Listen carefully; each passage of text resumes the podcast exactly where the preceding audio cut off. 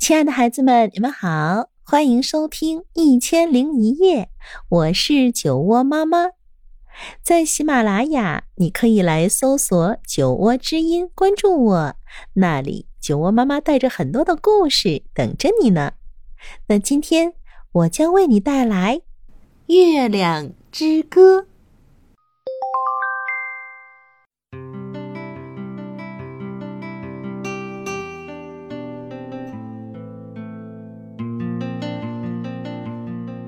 一个月色融融的晚上，刺猬马克思路过狐狸家的窗口时，突然听到从小木屋里传出了悦耳的音乐声。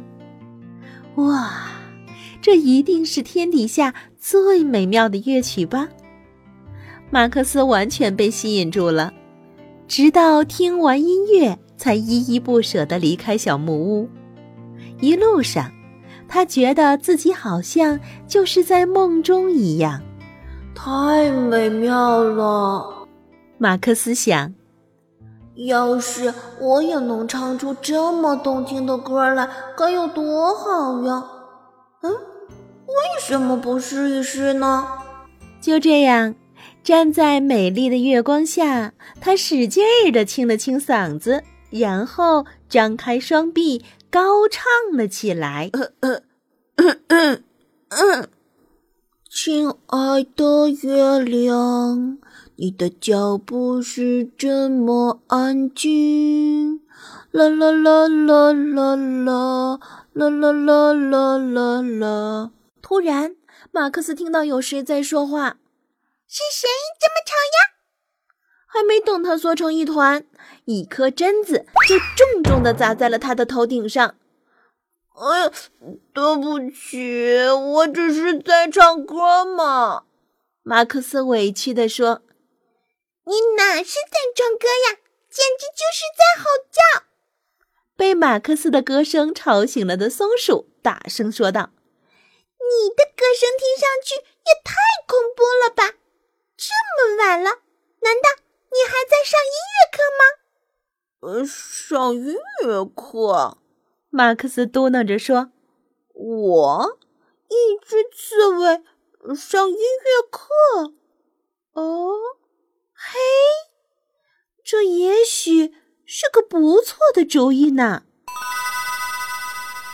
不过，森林里谁唱歌唱的最好听呢？哦。”当然是夜莺啦！马克思飞快地向夜莺家跑去，他要去跟着夜莺学习唱歌。嗯，你真的想学唱歌吗？那你得先唱两句给我听听。夜莺友好的说着，他的话音刚落，马克思就开始唱起了一支。月亮之歌，你的脚步是这么安静。夜莺听着听着，差点从树枝上掉下来，听上去实在是……他本来想说太可怕了，可看着马克思那充满了期待的眼神，夜莺又改口了：“呃，听上去实在是……呃。”确实是，呃，有前途呢。真的吗？我唱的一点儿也不难听。马克思满怀希望的问道。“嗯，是的。”夜莺回答。“不过，我们还需要再学习一些唱歌的技巧。”就这样，夜莺每天晚上陪着刺猬一起练习唱歌。终于有一天，等音乐课一结束，夜莺就飞到了狐狸家。哎呀，我简直是无法再忍受下去了！他抱怨道：“这只刺猬确实是非常努力，可是它的声音听上去就像……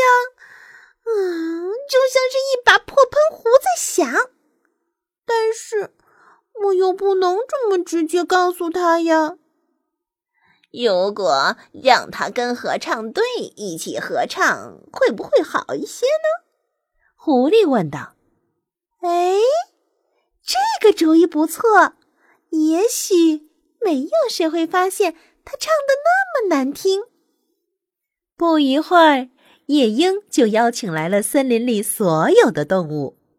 不过，听说刺猬也要参加合唱团时，动物们就纷纷离开了。最后，除了马克思，只有老狼、乌鸦和鹿留了下来。亲爱的月亮，鹿大声的嘶叫：“你的脚步！”老狼高声的嚎叫：“这么安静！”乌鸦呱呱的狂叫。紧接着，马克思也大声唱道：“啦啦啦啦啦啦！”天哪，夜莺实在是无法忍受下去了。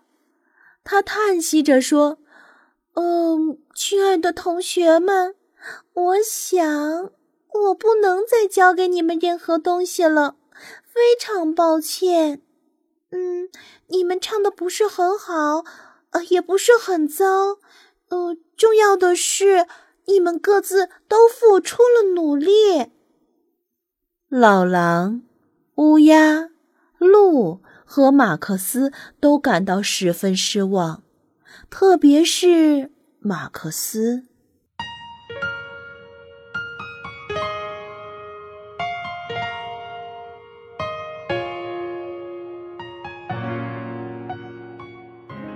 他们都沉默着，不知道应该再说一些什么。还是乌鸦先开口说道：“也许和一只夜莺相比，我们唱的不是很好。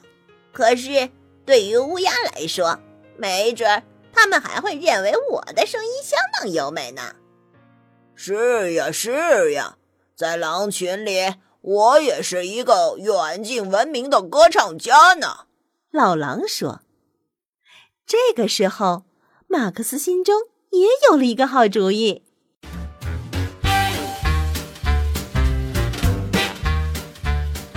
第二天晚上，他们四个一起举办了一场音乐会，还邀请了森林里所有的刺猬、狼、乌鸦和鹿前来观赏。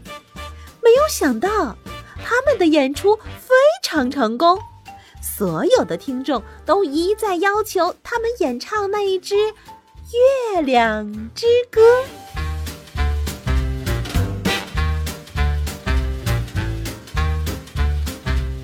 音乐会结束后，马克思又来到了那扇敞开的窗户下，再次聆听着那一首动人的乐曲。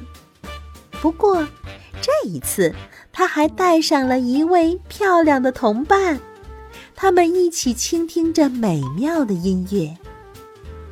这首曲子太美了，不过你知道吗？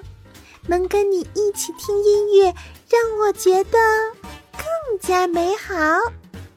漂亮的同伴这样说，马克思害羞的红了脸，心里充满了。无限的幸福。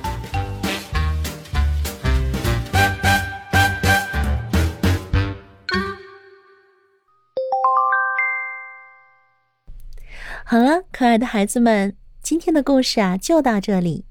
如果你喜欢我讲的故事，欢迎搜索订阅“酒窝之音”，酒窝妈妈在那里等着你。晚安喽。